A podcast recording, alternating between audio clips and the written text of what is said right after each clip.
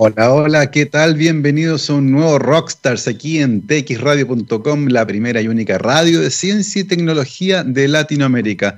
Estamos comenzando hoy martes 15 de septiembre del 2020, está fresca la mañana, la tarde comenzando ya, despejado, aparentemente muchísimo polen en el aire, al menos eso es lo que mis mucosas están indicando, porque mi alergia hoy día está completamente desatada.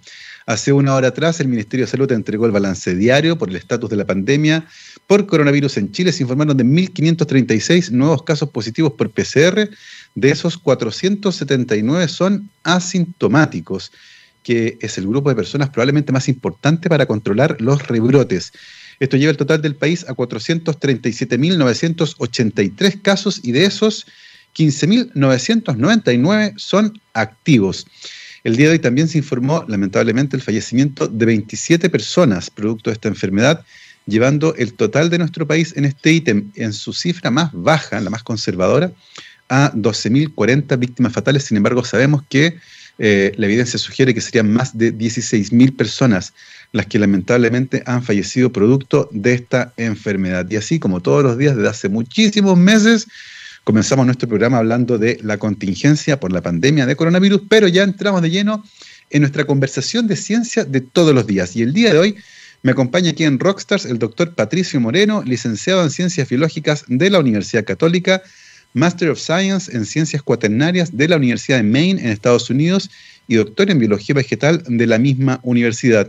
Actualmente es profesor asociado del Departamento de Ciencias Ecológicas en la Facultad de Ciencias de la Universidad de Chile investigador del Instituto de Ecología y Biodiversidad y director del Núcleo Milenio de Paleoclima. Patricio, bienvenido a Rockstars. Muchas gracias. Gracias por la invitación. Muchas gracias a ti por aceptar eh, eh, la invitación y conversar con nosotros de ciencia. Eh, vamos a entrar con la pregunta de la que nadie se salva en, en, estos meses.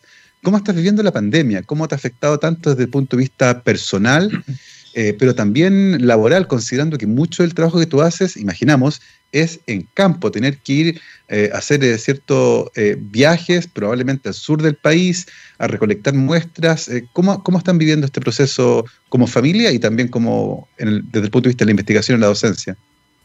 Sí, a nivel personal la verdad es que costó un poco ajustarse, debo admitir eso sí que en casa tengo un ambiente bastante cómodo y, bueno, mis hijos también están tomando clases en la universidad de manera remota y, mi señora también trabaja en casa, así que tenemos como un pequeño campus acá, eh, cada cual tiene su oficina y tiene su conexión a sus diversas eh, instituciones.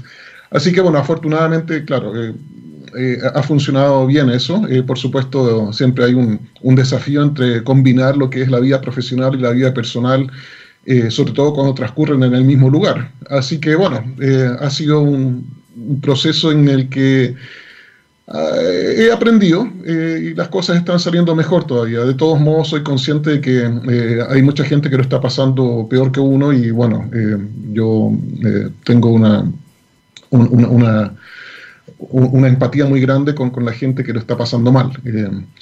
eso a nivel personal. A nivel profesional, hemos tenido dificultades en, en los proyectos en curso y eso es porque eh, han habido una serie de actividades de terreno, como tú bien dices, que eh, hemos tenido que postergar o derechamente eliminar. Eh, de hecho, tuvimos que decidir prácticamente a último momento, allá por marzo, si es que íbamos o no a la zona de última esperanza, donde tenemos una serie de proyectos en curso y donde íbamos a desarrollar un trabajo de terreno de cinco semanas. Y la verdad es que eso, lamentablemente, con el dolor de nuestras almas, tuvimos que eliminar esa actividad y postergarla para el, siguiente año, con la esperanza de que en marzo vamos a poder hacerlo. Y bueno, aparte de eso, otras reuniones también y otras eh, idas al campo que también tuvimos que eliminar. Eh, así que eso nos ha obligado a trabajar en casa. Eh, la verdad es que hacía mucho tiempo que no pasaba tanto tiempo en casa y eso ha permitido también dedicarle eh, tiempo a, aspectos que uno por el hecho de estar viajando tanto y tanta reunión, muchas veces uno no puede abordar ciertas necesidades, ciertas tareas del trabajo que involucran eh, análisis de datos, integración de datos y, bueno, búsqueda de patrones, eh, porque habitualmente uno, claro, está generando esa información. Así que mira, el, dentro de todo, dentro de lo malo que ha sido, eh, debo destacar que han habido algunas revelaciones interesantes eh, a nivel eh, de investigación, a nivel personal dentro de lo que es investigación y también dentro de nuestro grupo de, de trabajo. Eso ha sido una tónica, fíjate, entre los investigadores que han descubierto, a pesar de las dificultades y entendiendo que muchos de ellos viven vidas suficientemente privilegiadas como para poder seguir haciendo muchas cosas, han descubierto aspectos reinteresantes, han podido dedicarse, por ejemplo, al análisis de los datos, acelerar tal vez la publicación de algunos artículos que estaban medio detenidos ahí, o de alguna historia que habían dejado en pausa porque no había tiempo. Bueno, ahora aparentemente se genera ese espacio, pero de la mano con eso, con la cancelación de algunas actividades que generaron justamente esos espacios de tiempo. Y en el caso tuyo, Patricio, ¿qué fue, qué intereses tuviste de pequeño, tal vez, que te llevaron a estudiar una, licenciatura en biología? ¿Cómo, ¿Cómo entiendes tú esa aproximación desde, desde la infancia, por ejemplo, a decidir qué estudiar? A mí siempre me gustó estar afuera. Eh, yo recuerdo mi infancia como una infancia que transcurrió sobre dos ruedas permanentemente. Yo vivía sobre la bicicleta, todo era la bicicleta, eh, iba hacia todos lados en bicicleta, la bicicleta era un, vehículo y era un fin en sí mismo y a mí me gustaba mucho. ¿Mm? ¿En Santiago? Sí, sí, en Santiago, sí. Y, bueno, yo a mí, me gustaba mucho salir al cerro en bicicleta cuando era chico y lo pasábamos muy bien con mi grupo de amigos y y bueno, posteriormente en la universidad, cuando ya, ya ingresé, ahí tuve la oportunidad de unirme a un grupo de, de montañismo y mm, ahí empezamos a salir hacia sectores aún más lejos, en bicicleta llegas hasta cierto punto. Y, y bueno, empecé a, desarrollar este deleite, digamos, por el, los ambientes naturales, por eh, los cambios de, de paisaje con las distintas elevaciones y glaciares. Eh, fueron todos aspectos que a mí me, me, llenaban de, mucha alegría y, y, me gustaban mucho. Y eh, eso yo creo que definitivamente impactó mucho en mi elección de especialidad científica y, y, bueno, después se dieron una serie de, de, coincidencias muy interesantes, muy virtuosas en las cuales yo... Eh, tuve la oportunidad de interactuar con personas clave en el ámbito que me permitieron eh, eh, seguir adelante con mis intereses y encauzaron mis, eh, mis intereses en aquel entonces. y bueno, y desde entonces he estado ampliándome hacia otras áreas también. Muy interesante esto. En la, en la católica había una, una suerte bien fuerte de interés por el montañismo. Claudio Lucero tuvo un rol súper importante ahí eh, con los talleres de montañismo que impartía para los estudiantes de la universidad. Recuerdo que varios compañeros terminaron esos talleres, los que lo que les permitió conectarse ciertamente eh, con la naturaleza y, algo que tú dijiste que es bien interesante, con los cambios que se van produciendo en los patrones de distribución de plantas, por ejemplo, que uno observa a distintas alturas. Eh, y en la Universidad Católica, ciertamente, y en la Facultad de Ecología, había harta gente estudiando esos patrones, cómo cambian, cómo se distribuyen de norte a sur, pero también de abajo hacia arriba. ¿Qué preguntas interesantes comenzaron a aparecer eh, en ese contexto, en, la naturaleza, que se vincularon con tus intereses profesionales también?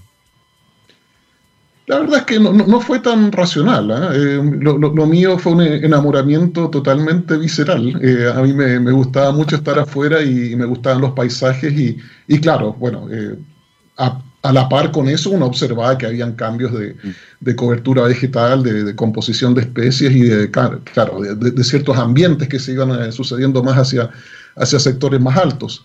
Eh, de todos modos, la, eh, los intereses por el lado de la, de paleoecología, los, intereses acerca de la historia de la vegetación y, y el clima, e-, esos fueron aspectos que fui eh, adquiriendo, fueron gustos adquiridos en el tiempo que fui desarrollando en mis interacciones con especialistas nacionales en el ámbito. Eh, en aquel entonces, eh, yo como estudiante de pregrado, yo tuve la oportunidad de interactuar con la profesora Carolina Villagrán, quien trabajó en la Universidad de Chile en la Facultad de Ciencias.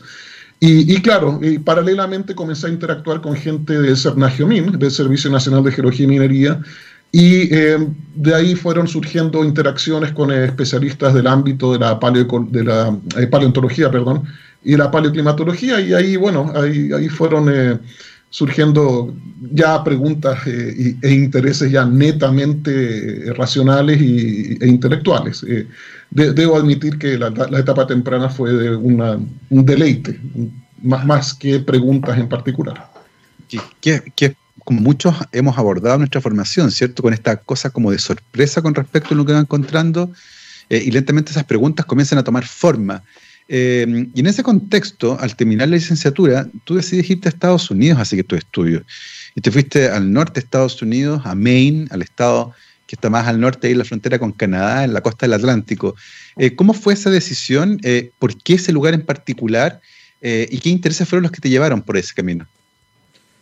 Fue una muy interesante secuencia de eventos que me llevó a, interactuar con la gente correcta y a, bueno, a, establecer una interacción con eh, quien posteriormente fue mi tutor de magíster y doctorado eh, en la Universidad de Maine. El, contacto con la Universidad de Maine se dio eh, a través de, fue facilitado a través de interacciones que yo tuve con, gente que, que, estimo mucho de, esa institución.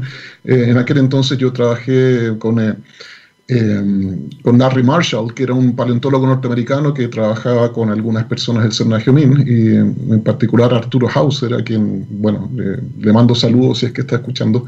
Él, eh, él tiene una, una, una, línea de trabajo muy distinta a la mía, sin embargo, él fue capaz de articular una interacción con eh, George Denton, eh, académico de la Universidad de Maine, quien eh, en determinado momento me contactó y me ofreció la posibilidad de ir a hacer un magíster allá. Y, y, yo, bueno, eh, estamos hablando de una, una, etapa en que uno era recabro, eh, entonces a mí me pareció lo suficientemente atractivo y, y, y desconocido. Y, la verdad es que, claro, tomé la oportunidad y bueno, así es como inicié mi magíster y me metí en este ámbito.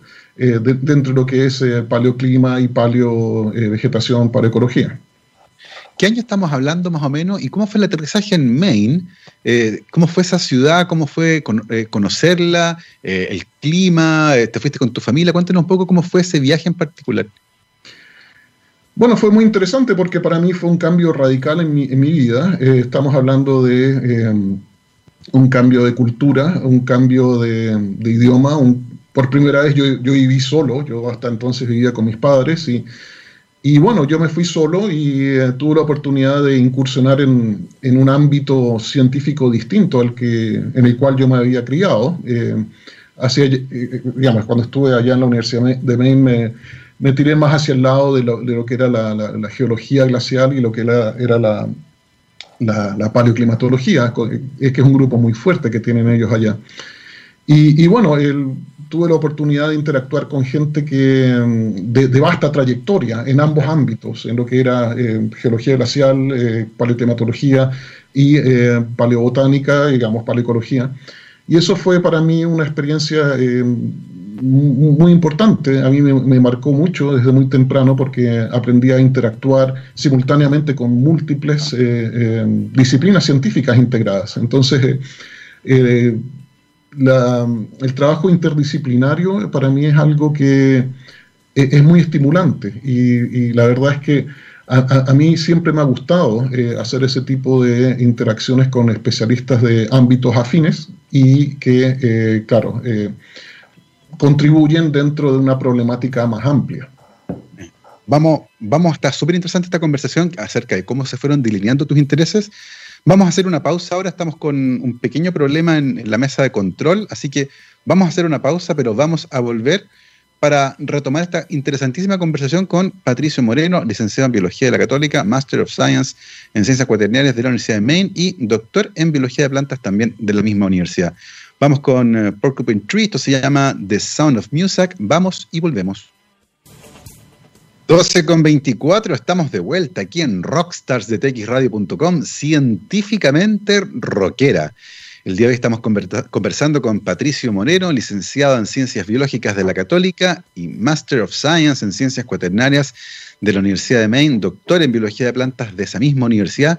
Y justo antes de irnos a la pausa, estamos conversando de aquel periodo y tú nos contabas que una de las cosas interesantes era la, gran interdisciplinariedad que se daba en el programa, eh, de cómo distintas áreas conversaban. Eh, lo que imaginamos tuvo un impacto profundo eh, en, cómo se desarrolló tu carrera y cómo finalmente se fueron delineando tus intereses. Así es. Yo tuve la fortuna de interactuar con gente muy generosa con su tiempo, su intelecto y con, eh, con sus contactos. De hecho, cuando llegué a Estados Unidos, llegué al, al, que en aquel entonces se llamaba el Instituto de Estudios Cuaternarios. actualmente cambió de nombre, digamos, ahora es el Instituto de Cambio Climático, que básicamente es el instituto previo, pero más grande, incorporando más disciplinas. Y en aquel entonces yo, bueno, eh, llegué y, e interactué muy cercanamente con geólogos, sedimentólogos, eh, glaciólogos, climatólogos y, ecólogos. Y, y, bueno, eso para mí fue una experiencia muy, muy enriquecedora porque eh, yo, yo cuando estuve estudiando en el pregrado aquí en Chile me sentía como un bicho raro, que eh, como que no, no, calzaba con las líneas de investigación que, que existían en este país en, en, aquel entonces. Y la verdad es que fue eh, una etapa formativa muy importante para mí, los estudios que hice aquí en Chile, que posteriormente, digamos, se expandieron y cristalizaron en Estados Unidos. Así que sí, son, son, son tiempos que, que, que, la verdad fueron bastante bastante ricos también a nivel personal y fue mm, una experiencia que, desde entonces ha marcado mi investigación. Una, una, de las cosas interesantes de lo que tú haces tiene que ver con esta, esta mirada hacia el pasado, ¿cierto? Hacia varias decenas de miles de años atrás. Eh, y en el caso, por ejemplo, del registro fósil, eh, uno, claro, tiene más o menos claro que si va a ciertos lugares y, logra encontrar alguna capa de sedimento que tiene restos y eventualmente se pueden datar, claro, tiene una foto de más o menos qué era lo que había. Pero ¿cómo uno estudia cosas como el clima antiguo, por ejemplo? Eh, ¿Cuál es la evidencia que permite ir recolectando datos que permiten entender un poco cómo fue el clima que había en este planeta en ciertas zonas geográficas hace miles de años atrás? Hay, um, hay maneras de extraer información de cambio en el ambiente pasado. cuando tú cruzas esta información y todos apuntan en una misma dirección, eh, tú puedes eh, inferir que eh, esos cambios ambientales tuvieron un carácter climático.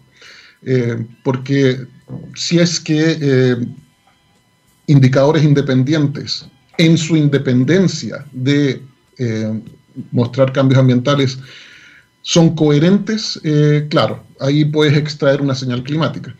Por eso es necesario eh, contar con múltiples indicadores independientes, de modo tal que puedas interrogar y validar eh, los distintos, las distintas líneas de investigación que tú estás manejando. De todos modos, el, cambio climático cambio paleoclimático, que, es un tema en el cual nosotros estamos trabajando con, mucho interés, cambio climático e-, es un aspecto del cambio ambiental. Eh, y el cambio ambiental, eh, por supuesto, tiene mucho que ver con el clima, pero también tiene que ver con eh, la manera como se estructuran, cómo funcionan, cómo se mantienen los ecosistemas a través del tiempo y la manera como distintos gatillos ambientales, climáticos o no, pueden ir induciendo cambios en la conformación de estos sistemas. Y, bueno, eh, ahí la combinación de lo que es la paleoecología con la paleoclimatología eh, te permite también eh, interrogar al registro fósil y a partir de él obtener respuestas referidas a procesos, a procesos de cambio que normalmente estudian los ecólogos. La diferencia es que los ecólogos contemporáneos o los que trabajan con temas contemporáneos habitualmente tienen eh, algunos años de investigación, algunos pocos años de investigación para llevar a cabo sus análisis, sus mediciones, sus, sus eh, em, inferencias. Eh, y hay muchos procesos de cambio ecosistémico y, y cambio, cambio del paisaje que opera en, rangos temporales más amplios. Em, normalmente, en el trabajo que estamos desarrollando en el, sur de Chile, nosotros trabajamos sobre la base de los últimos 25 mil años, eh, 12 mil años. Entonces, eh, cuando uno es capaz de eh, tener un, contexto lo suficientemente amplio, eh, temporal y climático, es posible advertir entonces, es posible detectar esas señales de cambio que si son representativas a nivel regional, podrían estar representando eh, cambios genuinamente climáticos. Porque, bueno, la vegetación y los, ecosistemas en general, el, paisaje, responde a tanto señales de cambio regional como locales. Eh, ejemplo de local, estamos hablando de incendios, por ejemplo. Incendios que pueden haber afectado, por decirte algo, 25, eh, qué sé yo, hectáreas en torno a tu sitio de estudio. Eso puede dejar una señal eh, de cambio eh, en la vegetación, en, los, sistemas acuáticos también, que eh, puede ser divergente respecto de otros sitios dentro, de la misma región.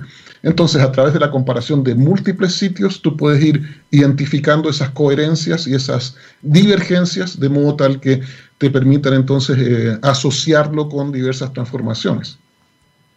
qué interesante esto poder extraer un volumen importante de evidencia distinta que toda junta te eh, va indicando un camino en particular.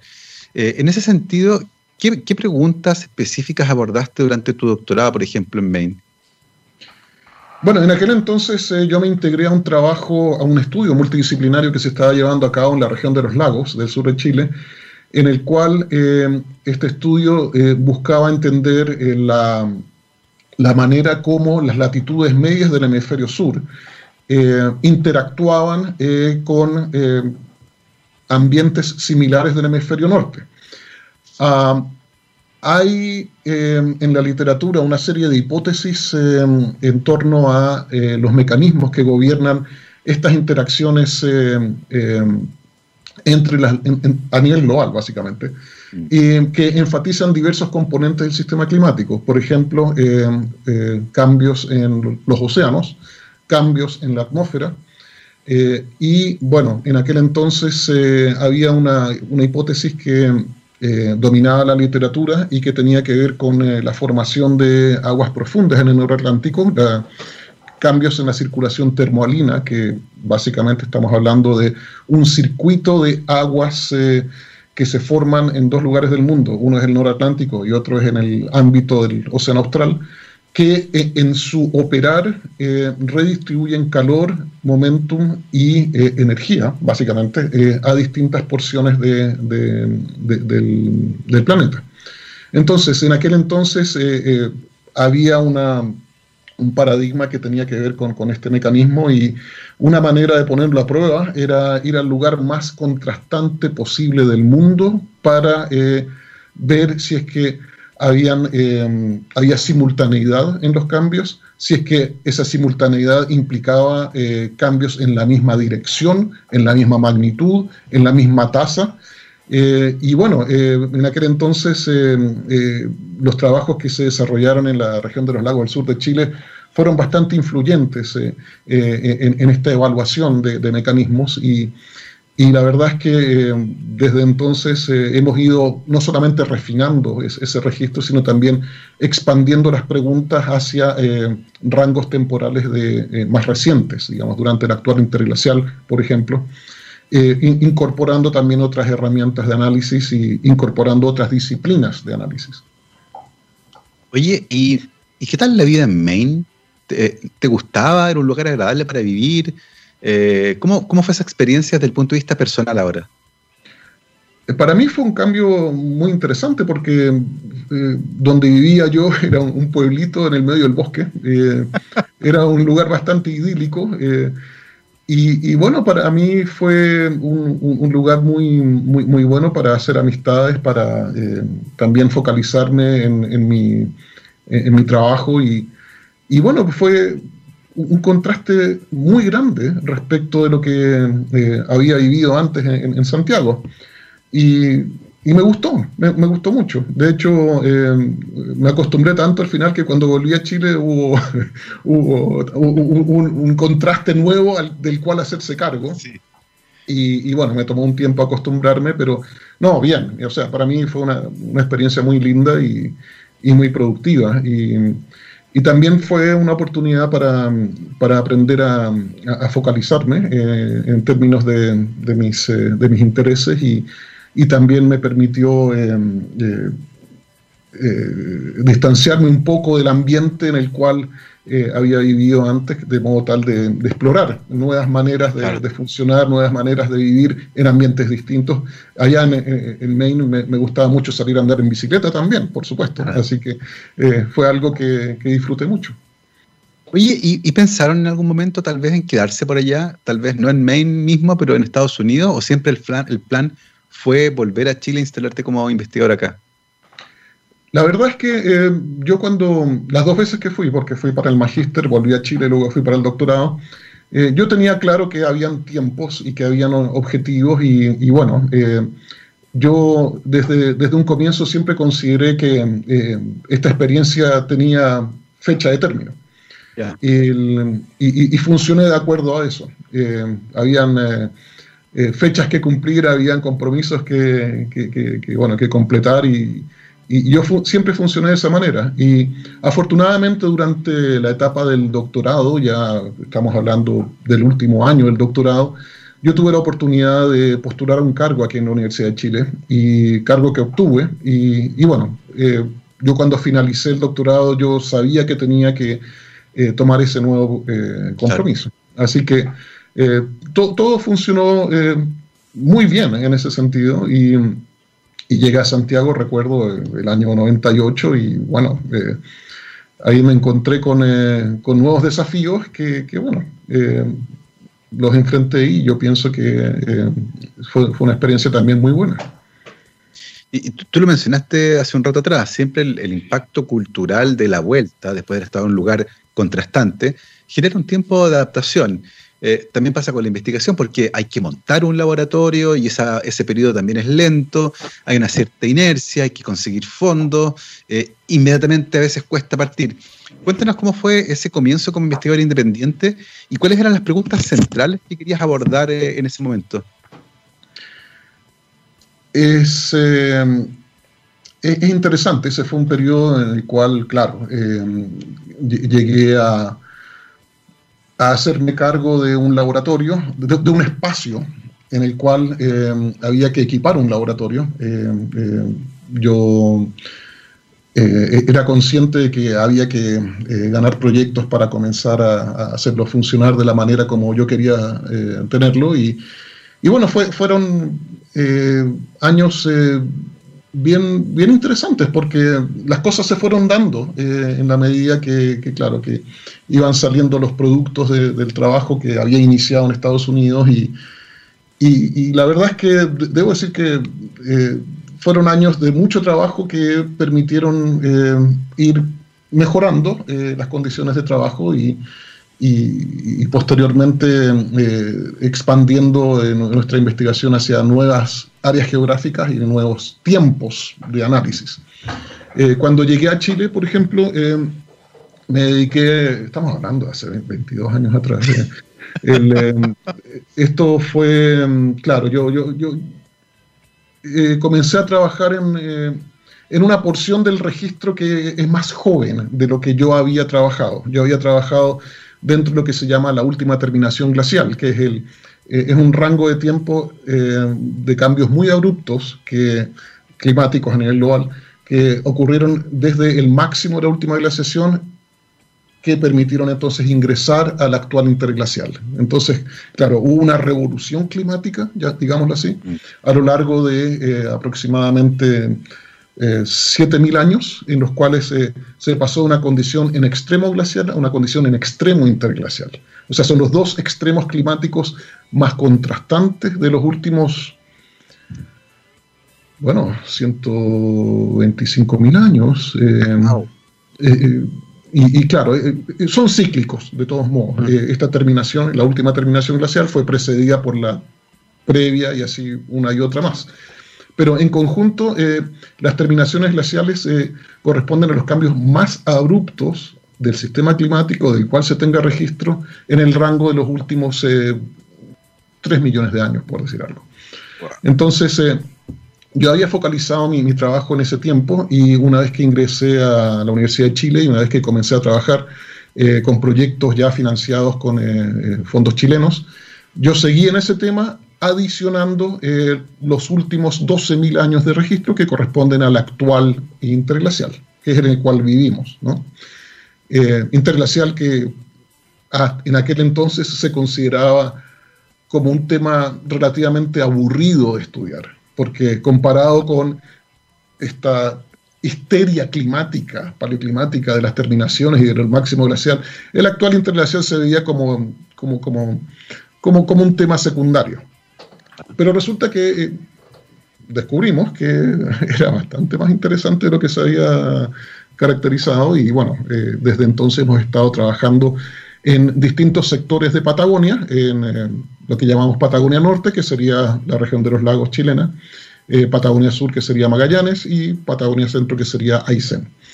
Y la verdad es que, bueno, le he dedicado 22 años de mi carrera a esa zona, así que yo, pienso que aún queda mucho por, por, hacer.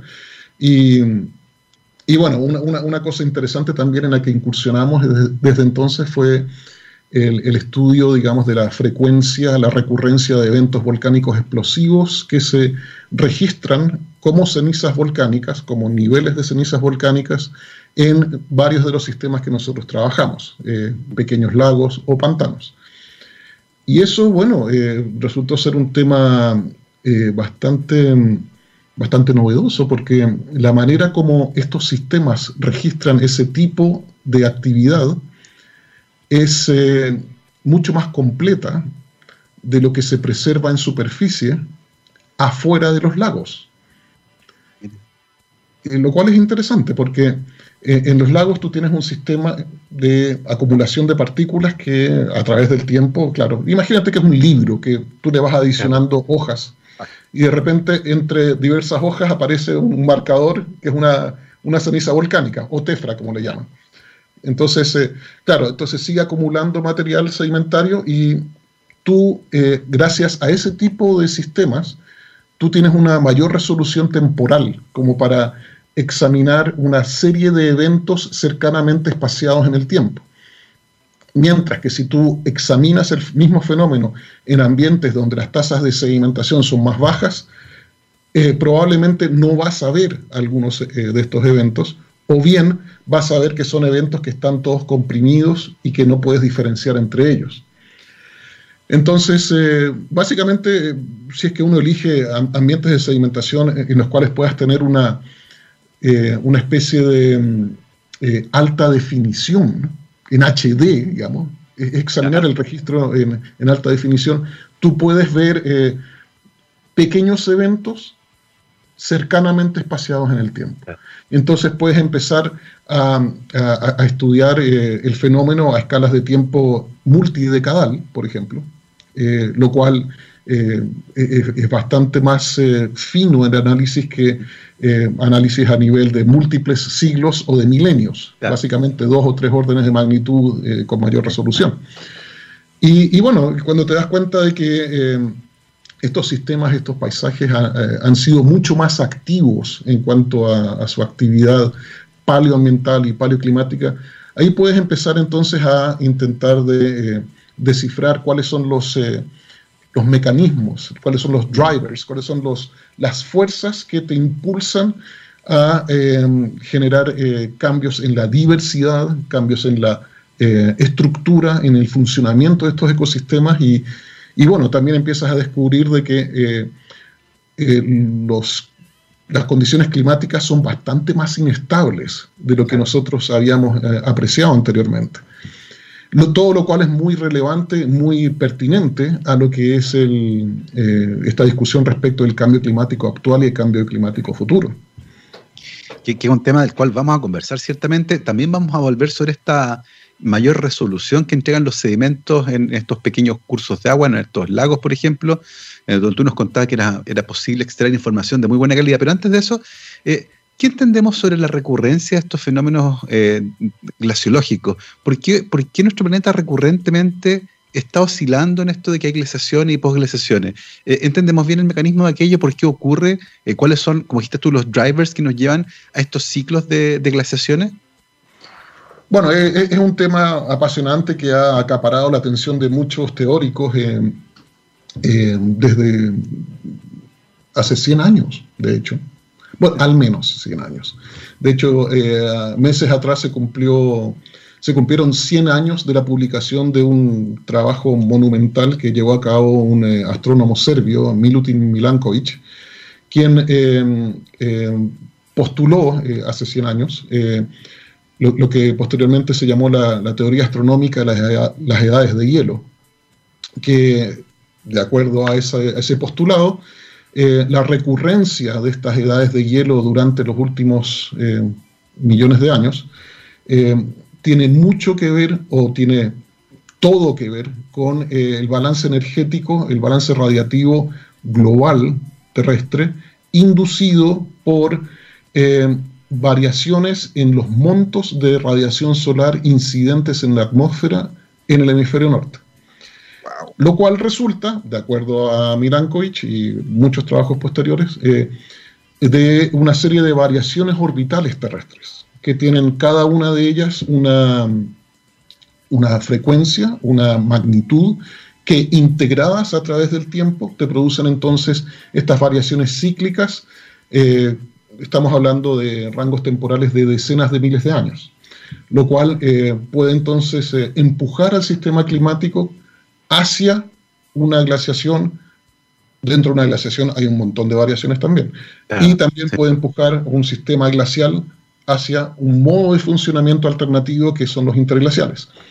Y esa es una hipótesis que, bueno, eh, ha resistido el testeo a través de ya 100 años y y bueno, estudios más recientes han permitido identificar bandas, anchos de banda temporal de variación eh, bastante más, eh, eh, más finos. recordemos que la hipótesis orbital de Milankovitch funciona y se refiere a fenómenos a escalas de tiempo de decenas de miles de años. Ah. Bueno, hay, hay, toda una fenomenología paleoclimática que tiene que ver con cambios más cortos, para los cuales se necesita otro tipo de explicación. Entonces, eh, eh, variaciones eh, climáticas a escalas de tiempo de, siglos o de milenios, e incluso de multidécadas, claro, eso obedece a respuestas del sistema climático, del sistema acoplado atmósfera-océano, que es un sistema que se está entendiendo mejor eh, en, las últimas décadas y que claramente eh, se ha visto que tiene respuestas no lineales al forzamiento orbital de Milankovitch. Y es muy pertinente eh, en, este, en este esquema la condición media climática global. es decir, hace una diferencia muy grande si es que tienes grandes bloques o grandes mantos de hielos de proporciones continentales que te cubren continentes enteros o no. Eh, eso introduce eh, o lleva al sistema a comportarse de una manera distinta durante los glaciales respecto a los interglaciales. Eh, además, bueno, hay otros mecanismos que se están estudiando y que tienen que ver con la formación de, aguas profundas y, digamos, la, cantidad de dióxido de carbono que es liberado a la atmósfera desde el océano profundo, en la latitud principalmente del océano austral, que eh, echa a andar una cascada de em, elementos que desembocan finalmente en cambios eh, hemisféricos o globales de em, circulación atmosférica, de temperatura, etc. Los gases de efecto invernadero tienen mucho que ver en esto también. Oye, qué fascinante, qué fascinante aquello de, este mecanismo súper intrincado eh, que permite explicar un poco estas variaciones cíclicas. Eh, imaginamos también que esta hipótesis podría predecir eh, eh, eventualmente cuándo debería ocurrir una próxima glaciación. Em, ¿Es así? Bueno, no, no, tenemos ningún indicio preindustrial de que estemos en un ciclo climático distinto a lo que haya ocurrido hace glaciaciones atrás. Eh, si miramos el registro preindustrial, vemos que, eh, claro, eh, entramos en un interglacial aproximadamente hace 11.700 años. Seguimos en este interglacial con ciertos rangos de variación de, temperatura global y de seguir el curso normal de, estos ciclos en pocos cientos o en pocos miles de años deberíamos ingresar en la siguiente glaciación de acuerdo a eh, el registro paleoclimático y de acuerdo a las condiciones preindustriales. Sin embargo, ya desde mediados del siglo XVIII se ha verificado un, cambio importante en la química atmosférica. Se han, se, han, visto transformaciones importantes en los ambientes terrestres y acuáticos a nivel global y todo lo cual eh, parece estar empujando el sistema hacia un, un punto de equilibrio distinto al natural. Y han ocurrido una serie de estudios, se han desarrollado estudios eh, en los cuales se ha modelado la, eh, el curso que seguirían em, diversas variables ambientales y climáticas globales y, y se ha visto que aparentemente ya en el estado actual, con eh, niveles de dióxido de carbono tan elevados en la atmósfera y también de metano y otros, otros gases eh, que son totalmente distintos a todos los observados durante los últimos 800.000 años, que son, eh, digamos, es el tiempo en el cual tenemos registro de la química atmosférica con detalle, estamos en una situación totalmente distinta. Estamos en un experimento biogeoquímico a nivel global, para el cual no tenemos control es un experimento sin control, estamos eh, a la deriva hacia una condición totalmente anómala del eh, sistema climático eh, durante los últimos al menos 800.000 años. En, ese sentido, Patricio, con, con, todo lo que tú sabes sobre el paleoclima, y, considerando la evidencia actual con respecto a este experimento en el que hemos inyectado en la atmósfera grandes cantidades de CO2, metano, con una cantidad gigantesca de habitantes en el planeta, con la destrucción de bosque tropical, con la acidificación de los océanos, ¿cómo vislumbras el futuro? El vislumbro el futuro eh, bastante eh, complicado. Eh, eh, a veces me, esfuerzo por ser más optimista eh, y hay razones para ser optimista. Eh, pienso que si hacemos lo necesario para reducir nuestro impacto en la química atmosférica, en la destrucción de biodiversidad y de ambientes terrestres y acuáticos, podríamos minimizar la magnitud de los, de los futuros impactos. pienso que cambio climático es un, tema gigante, pero también lo es, incluso sin cambio climático, la manera como hemos eh, devastado, eh, digamos, durante los últimos dos siglos al menos, eh, muchísimos ambientes naturales, muchísimos ambientes terrestres y acuáticos que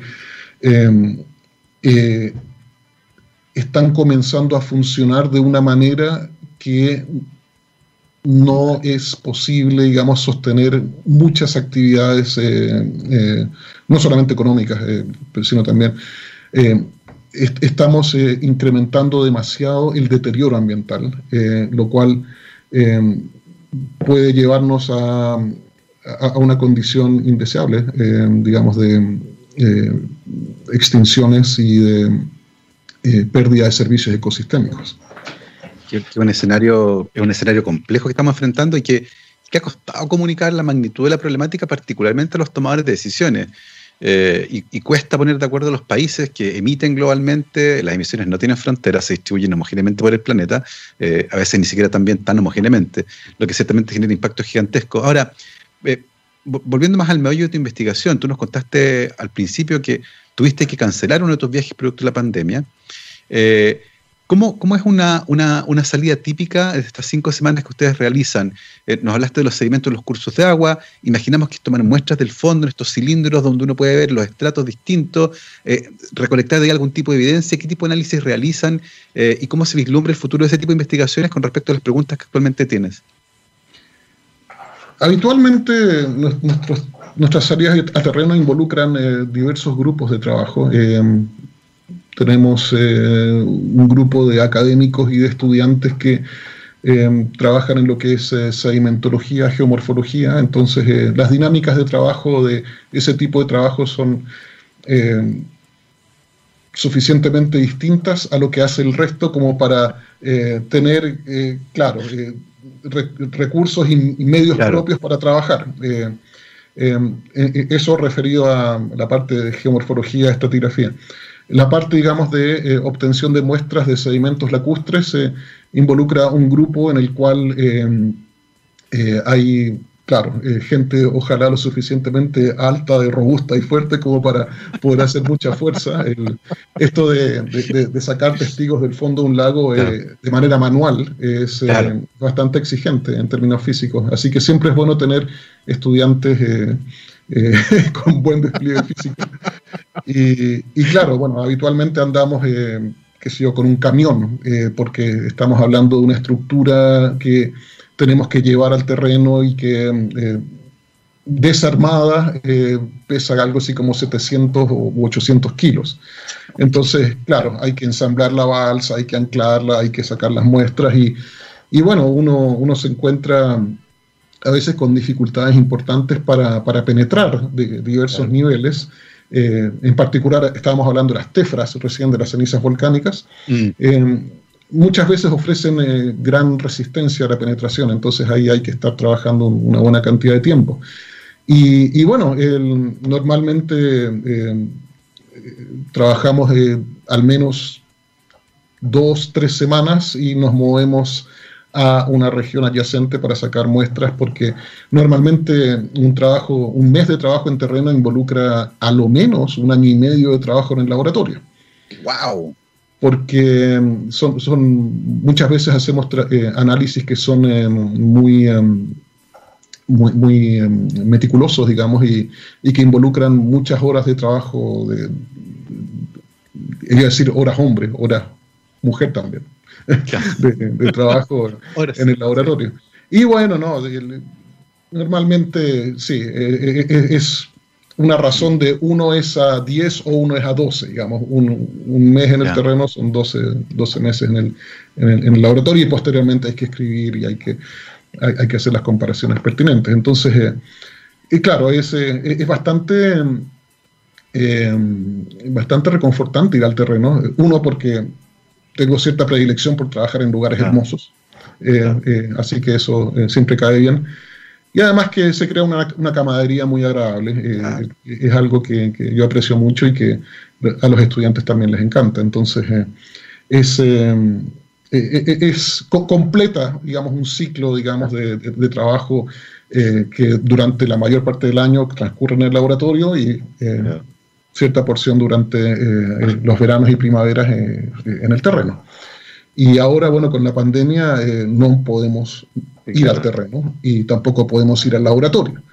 Entonces eh, es eh, una situación que mm, esperemos que eh, cambie pronto. Es interesante esto porque aparentemente el trabajo en campo que ustedes hacen es cíclico, así como lo que estudian ustedes, que son estos cambios cíclicos que se producen en el clima que va y viene. Entonces el ciclo de trabajo en el laboratorio va después seguido de un ciclo de trabajo en el campo y después de nuevo analizando los datos. Y así como el tiempo pasa, y, pasa a escala geológica, pasa también a escala radial, y se nos pasó el tiempo. Son las 12.58, se nos fue así. Esta entrevista estuvo entretenidísima. De hecho, da para una segunda parte, así que lo vamos a estar ahí, lo vamos a estar conversando. Patricio, te queremos agradecer mucho que te hayas tomado un tiempo eh, durante este periodo de pandemia para conversar con nosotros acerca del trabajo tan interesante que realizas. Muchísimas gracias. Bueno, encantado, disfruté mucho la entrevista y si quieren podemos configurar una siguiente eh, sesión. Vale la pena de todas maneras, particularmente para hablar de dos cosas que se me quedaron en el tintero.